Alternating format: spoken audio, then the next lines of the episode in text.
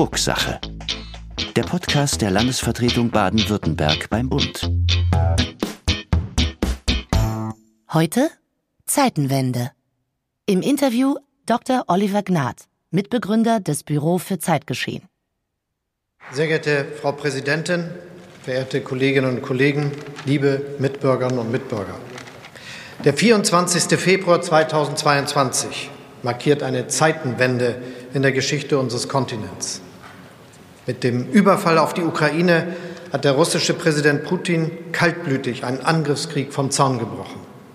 Aus einem einzigen Grund. Die Freiheit der Ukrainerinnen und Ukrainer stellt sein eigenes Unterdrückungsregime in Frage. Das ist Menschenverachten, das ist völkerrechtswidrig, das ist durch nichts und niemanden zu rechtfertigen. Sätze, die nachwirken. Diese direkte Reaktion von Bundeskanzler Scholz auf den russischen Angriffskrieg in der Ukraine bedeuten eine historische Zäsur. Seit Beginn des Krieges, der jetzt schon unzähligen Menschen das Leben genommen und noch mehr Menschen unfassbares Leid angetan hat, wurde das Gesagte immer wieder aufgegriffen. Dieser Krieg markiert eine Zeitenwende. Dabei ist von einer grundlegenden Transformation die Rede von Auswirkungen, die nahezu alle unsere politischen und gesellschaftlichen Bereiche berühren. Davon, dass kein Stein mehr auf dem anderen bleibt. Wirklich greifbar ist das alles nicht. Ich möchte die heutige Podcast-Ausgabe nutzen, um zumindest mal zu versuchen, diesen etwas ungewissen Begriff der Zeitenwende auszuleuchten. Auf was müssen wir uns die kommenden Wochen und Monate einstellen? Wie können wir in so unsicheren geopolitischen Zeiten verantwortungsvoll Politik betreiben? Mein Name ist Rudi Hochfliet. Ich bin Staatssekretär für Medienpolitik und Bevormächtigter des Landes beim Bund und wir starten jetzt gemeinsam in die 23. Ausgabe von Drucksache zum Thema Zeitenwende. Wie immer komme ich zum Zeitpunkt dieser Aufnahme direkt aus dem Plenum des Bundesrats. Auf der Tagesordnung standen dabei zwei Gesetzentwürfe, mit denen Anfang des Jahres noch wirklich niemand gerechnet hat. Der Gesetzentwurf zur Einrichtung eines Sondervermögens für die Bundeswehr und ein Gesetzeswerk zur Kontrolle von Gasspeicheranlagen. Das sind mit die ersten in Gesetzesform gegossenen Auswirkungen der Zeitenwende. Auch in den Debatten dazu war das Ringen mit der neuen Zeit und den neuen Herausforderungen nicht zu überhören. Zum Beispiel beim hessischen Minister für Wirtschaft, Energie, Verkehr und Wohnen, Tarek Al-Wazir. Aber seit dem 24. Februar ist vielleicht noch klarer geworden, dass Energiepolitik Klimapolitik ist, dass Energiepolitik aber auch Sicherheits- und Friedenspolitik ist. Wir müssen also schnell handeln, schneller als jemals zuvor. Und ich kann Ihnen sagen, es ist anstrengend, aber es geht.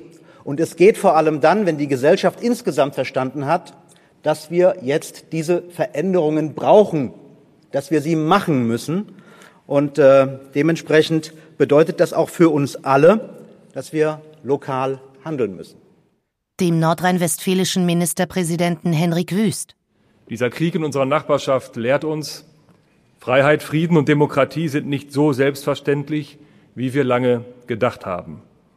Wir haben geglaubt, dass das europäische Friedensprojekt unumkehrbar sei. Wir sind davon ausgegangen, dass Konflikte in Europa am Verhandlungstisch und eben nicht mehr auf dem Schlachtfeld ausgetragen werden.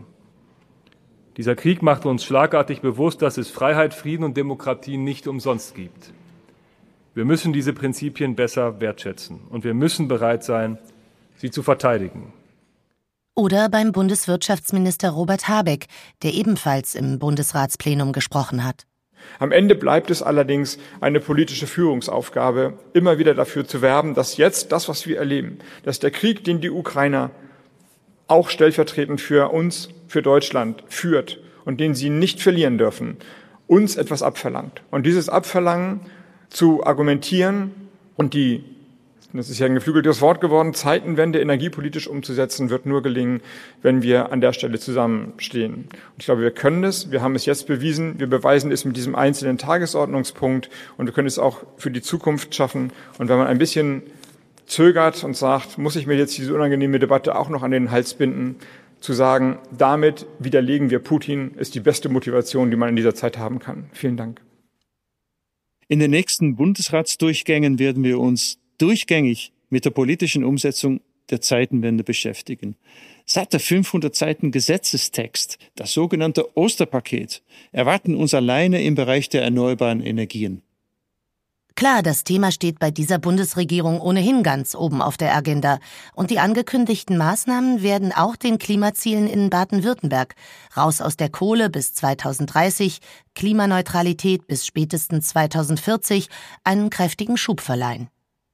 Aber die Geschwindigkeit und die Radikalität, mit der hier in den letzten Wochen gearbeitet wurde, ist auch, und das wurde in der Rede von Robert Habeck nochmal ganz deutlich, Ausdruck einer geo- und sicherheitspolitischen Kehrtwende, einer Zeitenwende. Höchste Zeit also, die Bedeutung und Auswirkungen dieser Entwicklung zu vertiefen, und dafür freue ich mich sehr über den Besuch von Dr. Oliver Gnad. Dr. Oliver Gnad ist Mitbegründer des Büro für Zeitgeschehen. Das Büro bezeichnet sich als Denkfabrik mit Spezialisierung auf Strategieentwicklung und Risikoberatung in Zeiten des Umbruchs und hoher Ungewissheit. Mithilfe von fundierten Methoden werden hier alternative Zukunftspfade analysiert und bewertet, wie sich diese Entwicklungsmöglichkeiten auf Gesellschaften, Volkswirtschaften und auf unseren Alltag auswirken werden. Als Senior Non-Resident Fellow ist Oliver Gnad darüber hinaus im Bereich der strategischen Vorausschau und Szenarioplanung für den German Marshall Fund of the United States tätig.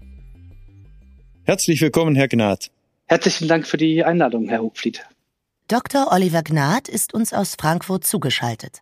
Ja, Herr Gnad, in äh, diesen Tagen erreichen uns Bilder aus der ukrainischen Stadt Butscha, die die Gräuel des Krieges nochmal erschütternd vor Augen führen.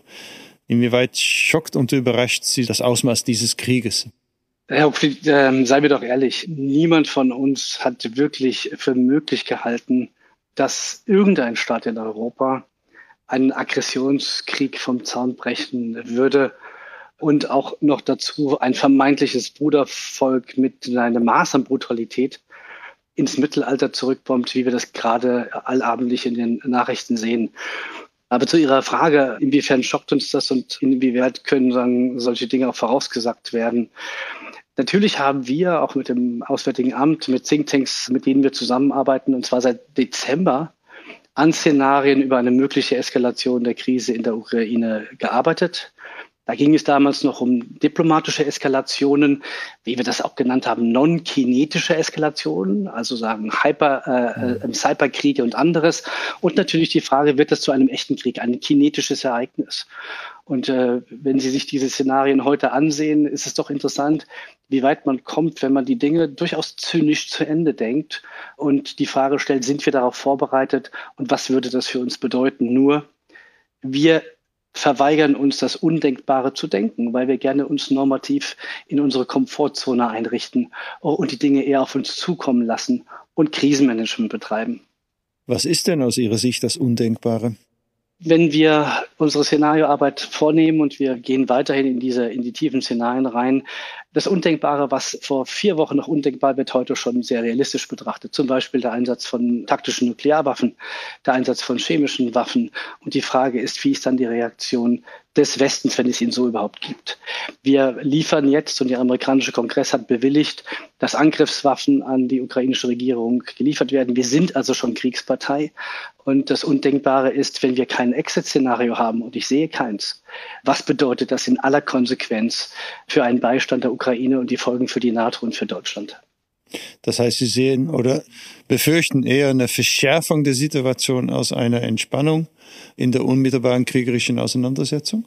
Alle Blicke in die Vergangenheit zeigen, dass Kriege, werden sie erst einmal angefangen, extrem schwer zu beenden sind weil sozusagen man über einen Stolperdraht äh, steigt oder einen Stolperdraht auslöst, den man nicht mehr mit einfachen Mitteln zurückholen kann. Hier ist dann auf einmal das Schicksal ganzer Gesellschaften äh, auf dem Spiel, die wirkliche politische Glaubwürdigkeit. Und in diesem Falle wurden sämtliche Rechtsgrundsätze und Vereinbarungen getroffen der letzten 70 Jahre. Das heißt, hier geht es um Gewinnen und Verlieren und um Gesichtswahrung. Das heißt, es wird kein schnelles Ende des Krieges geben, eher eine Eskalation. Und wir sollten uns dringend mit Exit-Szenarien und roten Linien beschäftigen und unsere Bevölkerung darauf vorbereiten.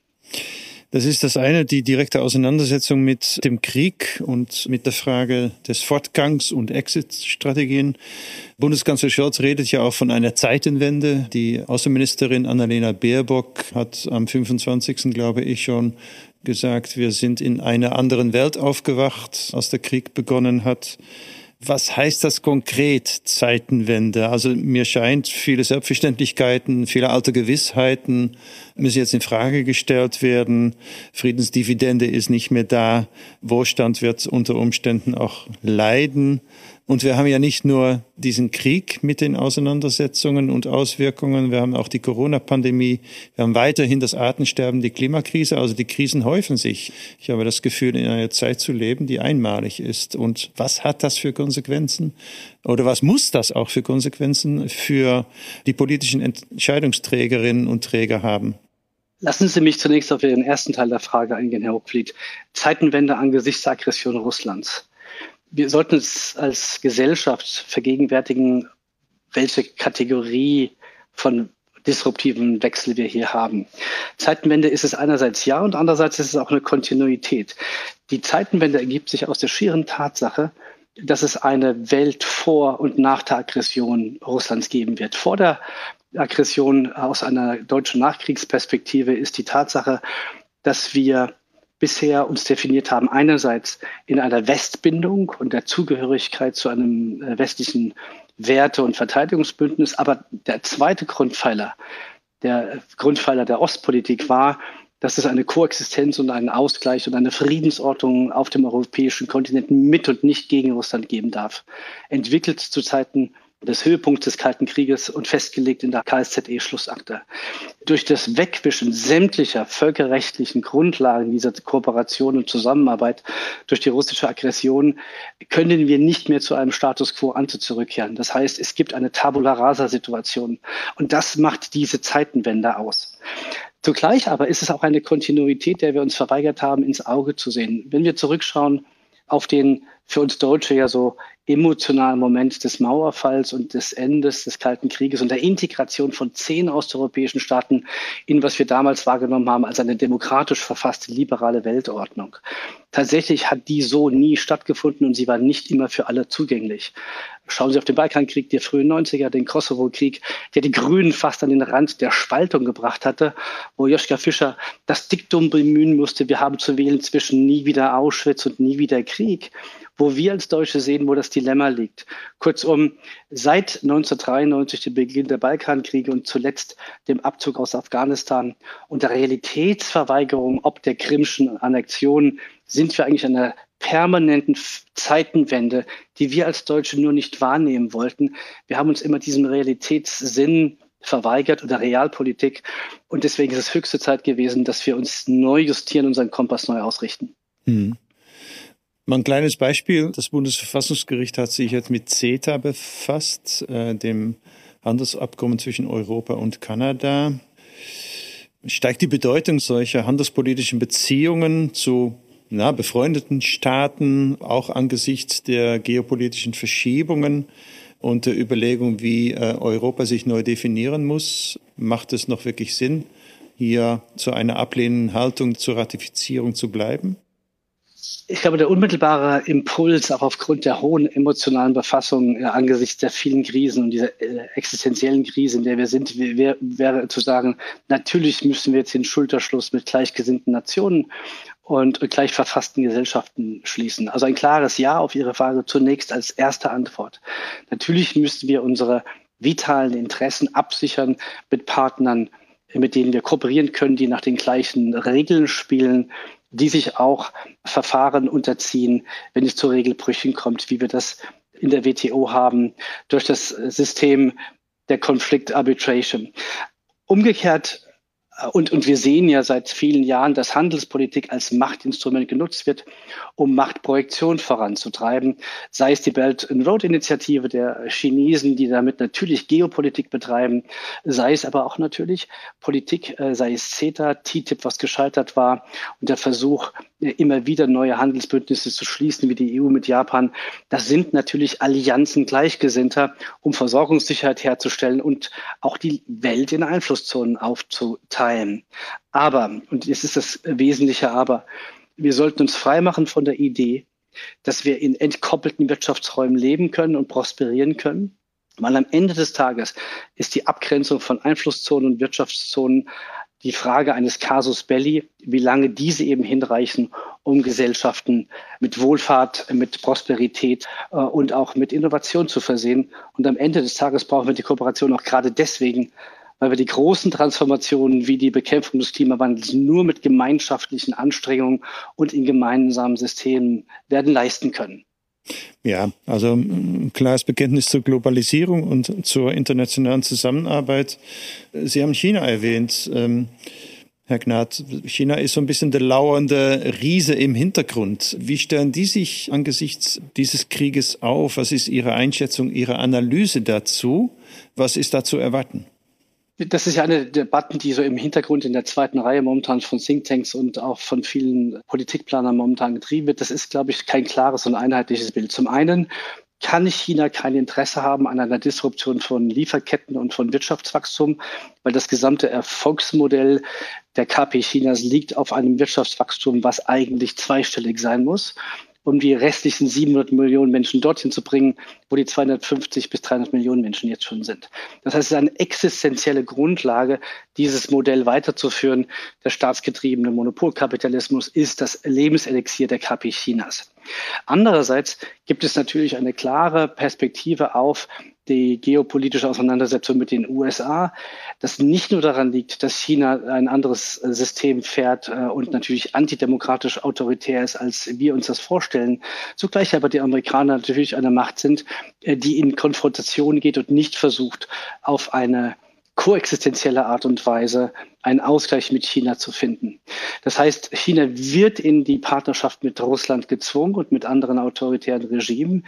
Äh, und wir sollten aber auch zugleich sehen, dass wir fähig sind, diese Auseinandersetzung aus Sicht des Westens führen zu können. Das heißt, wir, wir loggen uns ein in eine Situation, in die eigentlich auf Konfrontation gebürstet ist und China momentan vor allem damit bemüht sein muss, den Krieg in der Ukraine zu beenden, um erstmal ihre eigene Überlebensfähigkeit als System auf lange Sicht herzustellen und wieder den Wachstumsmotor anzukurbeln. Ja, und in Bezug auf Europa, also auch hier deutet sich eine neue Ordnung an, schätze ich mal. Wie könnte die aussehen nach dem Krieg? Das ist eine der schwierigsten Fragen, die es beantworten gibt. Einer der Top-Diplomaten in Berlin hat das so phrasiert, wir müssen einen gefährlichen Frieden verhindern. Der Drang, diesen Krieg sehr schnell zu beenden, aufgrund des Leids der Bevölkerung, ist immens groß und der Druck wird immer weiter wachsen. Aber die Gefahr eines Appeasement-Friedens, der sozusagen uns in einen Frozen Konflikt führt, ist immens groß und dass wir mit einem nicht regulierbaren Konflikt an einer Waffenstillstandslinie über Jahrzehnte befasst sind und nur die Konfrontation auf anderen Spielplätzen, anderen Theaters auf War weiterführen, ist immens groß. Die Frage nach China. China verweigert sich momentan einer konstruktiven Rolle, sondern ist eher abwartend. Wir als Deutsche sitzen genau an dieser geopolitischen Bruchkante. Mhm. Wir werden uns früher oder später entscheiden müssen aus einem rein normativen Set und wenn man in dieser existenziellen Auseinandersetzung, die jetzt massiv Leben kostet, wo stehen wir? Und die Entscheidung wird auf jeden Fall in Richtung Westen fallen müssen, was bedeutet, dass wir maßgebliche Teile unserer Wohlstandsbasis, nämlich der Export nach China, aufgeben müssen oder zumindest wesentliche Teile davon in Frage stellen müssen. Was am Ende des Tages mit Sanktionen einhergehen wird. Und wenn wir sehen, wie die Rolle Chinas ist bei der Versorgung von Rohstoffen für die deutsche Wirtschaft, nicht mal von Absatzmärkten zu sprechen, dann ist das ein exorbitant Vielfaches von dem äh, der Rolle Russlands äh, für unsere Wirtschaft. Hier ist die eigentliche Bruchlinie, die wir anschauen müssen. Äh, und diese nächste Herausforderung, die müssen wir jetzt angehen und nicht uns nur fokussieren auf den Konflikt mit Russland. Ja, zweifellos. Es ist auf einer anderen Ebene auch eine neue Dimension entstanden, wenn Sie so wollen. Also es, die Politik erfahrt eine enorme Beschleunigung. Das sogenannte Osterpaket, ein umfassendes Gesetzespaket, das jetzt von der Bundesregierung aufgelegt wird, satte 500 Seiten, ähm, ist in kürzester Zeit entstanden mit weitreichenden Konzepten und Vorhaben. Einerseits die Beschleunigung, andererseits aber auch die Verzahnung von unterschiedlichen politischen Zuständigkeiten, also Energiepolitik wird zur Sicherheitspolitik. Ähm, die Energieversorgung ist das eine, zugleich muss es aber auch verzahnt werden mit dem Klimaschutz und der Energiewende. Sie haben schon öfter betont, wie wichtig ressortübergreifende Politikgestaltung ist. Verlangt es auch, damit Deutschland strategiefähig bleibt, eine neue Form der politischen Exekutive? Das ist eine Frage, die uns seit vielen Jahren ja begleitet, die Strategiefähigkeit Deutschlands, die wir hoffentlich ich würde behaupten, Deutschland hat seine Strategiefähigkeit in den letzten 20 Jahren komplett aufgegeben und eingebüßt und sie delegiert nach Washington, London, Paris und an die EU. Aus einer durchaus einem positiven Reflex, nämlich dass die Friedensdividende der 90er und frühen 2000er ja auch angekommen war in einer integrierten Europäischen Union mit der Befriedung Mitteleuropas und der Integration Russlands in eine, eine Ordnung, die, wie Putin damals sagte, von Lissabon bis Vladivostok reichen sollte. Strategiefähigkeit herzustellen, bedeutet in der Tat, äh, jetzt in, wie man das so schön neudeutsch sagt, Whole of Government Approaches zu schauen, also einen ganzheitlichen Regierungsansatz, der nicht nach Zuständigkeiten schaut, sondern das eine Politiksteuerung verlangt, die zielorientiert ist. Was müssen wir erreichen als Bundesregierung und als Gesellschaft insgesamt? Es geht also nicht nur um die Strategiefähigkeit der Bundesregierung, sondern eine gesamtgesellschaftliche Strategiefähigkeit, ein Mindset, ein Bewusstsein, dass wir strategisch denken müssen. Was bedeutet das? Das bedeutet, wir müssen unsere vitalen Interessen definieren.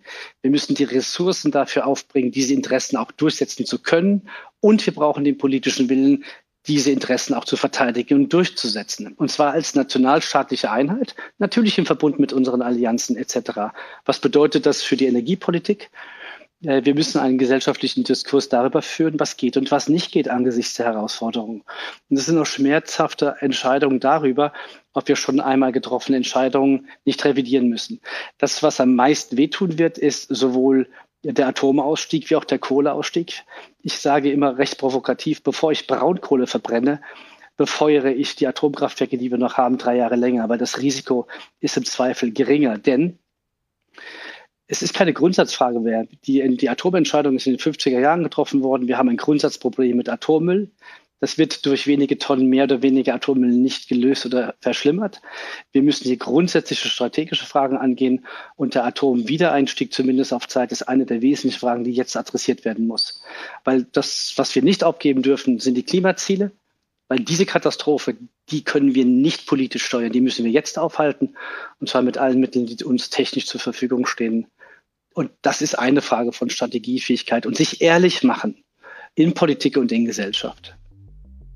Durch den Krieg in der Ukraine und den damit verbundenen Sanktionen gegenüber Russland kann es zu möglichen Versorgungsengpässen bei Gaslieferungen kommen.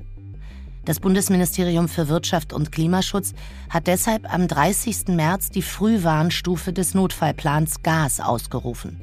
Um langfristige Klimaneutralität, Ressourcenschonung und strategische Autonomie zu gewährleisten, muss die Energiewende stark vorangetrieben werden.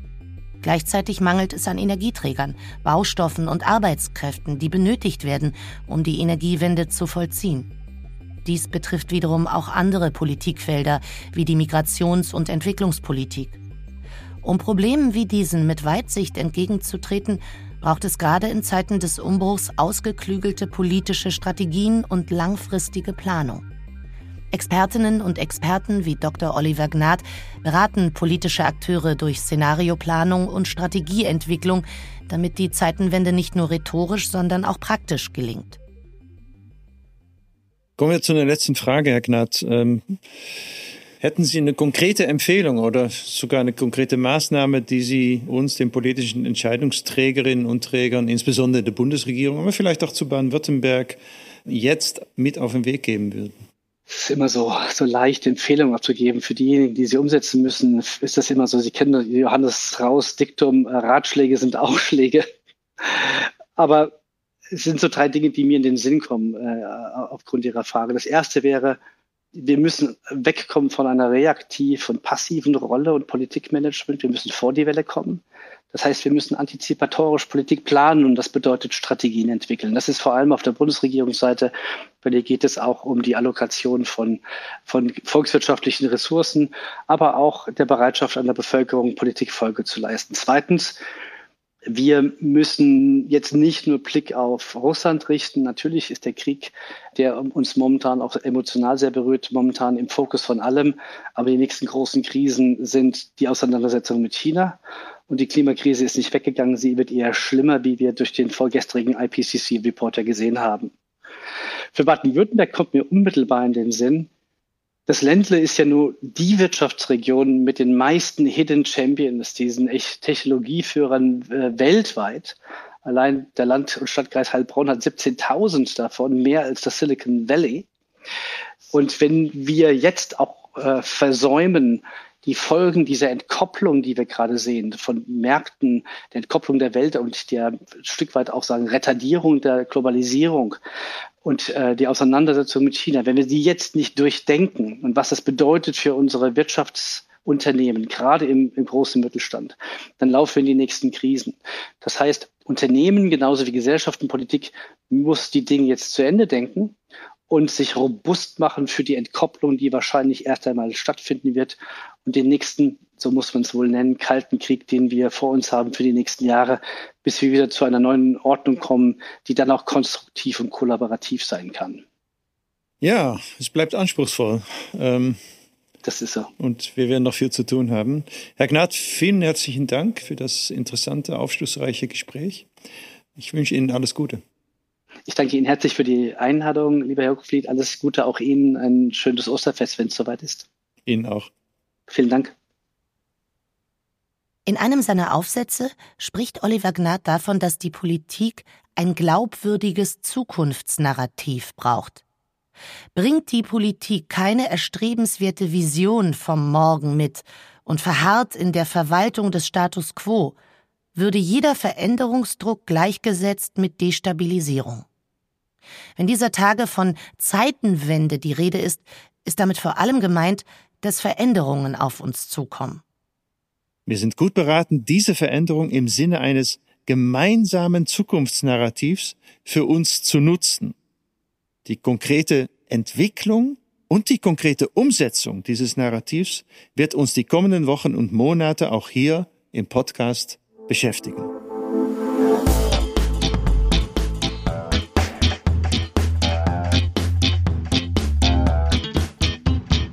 Das war die 23. Folge von Drucksache, dem Podcast der Landesvertretung Baden-Württemberg.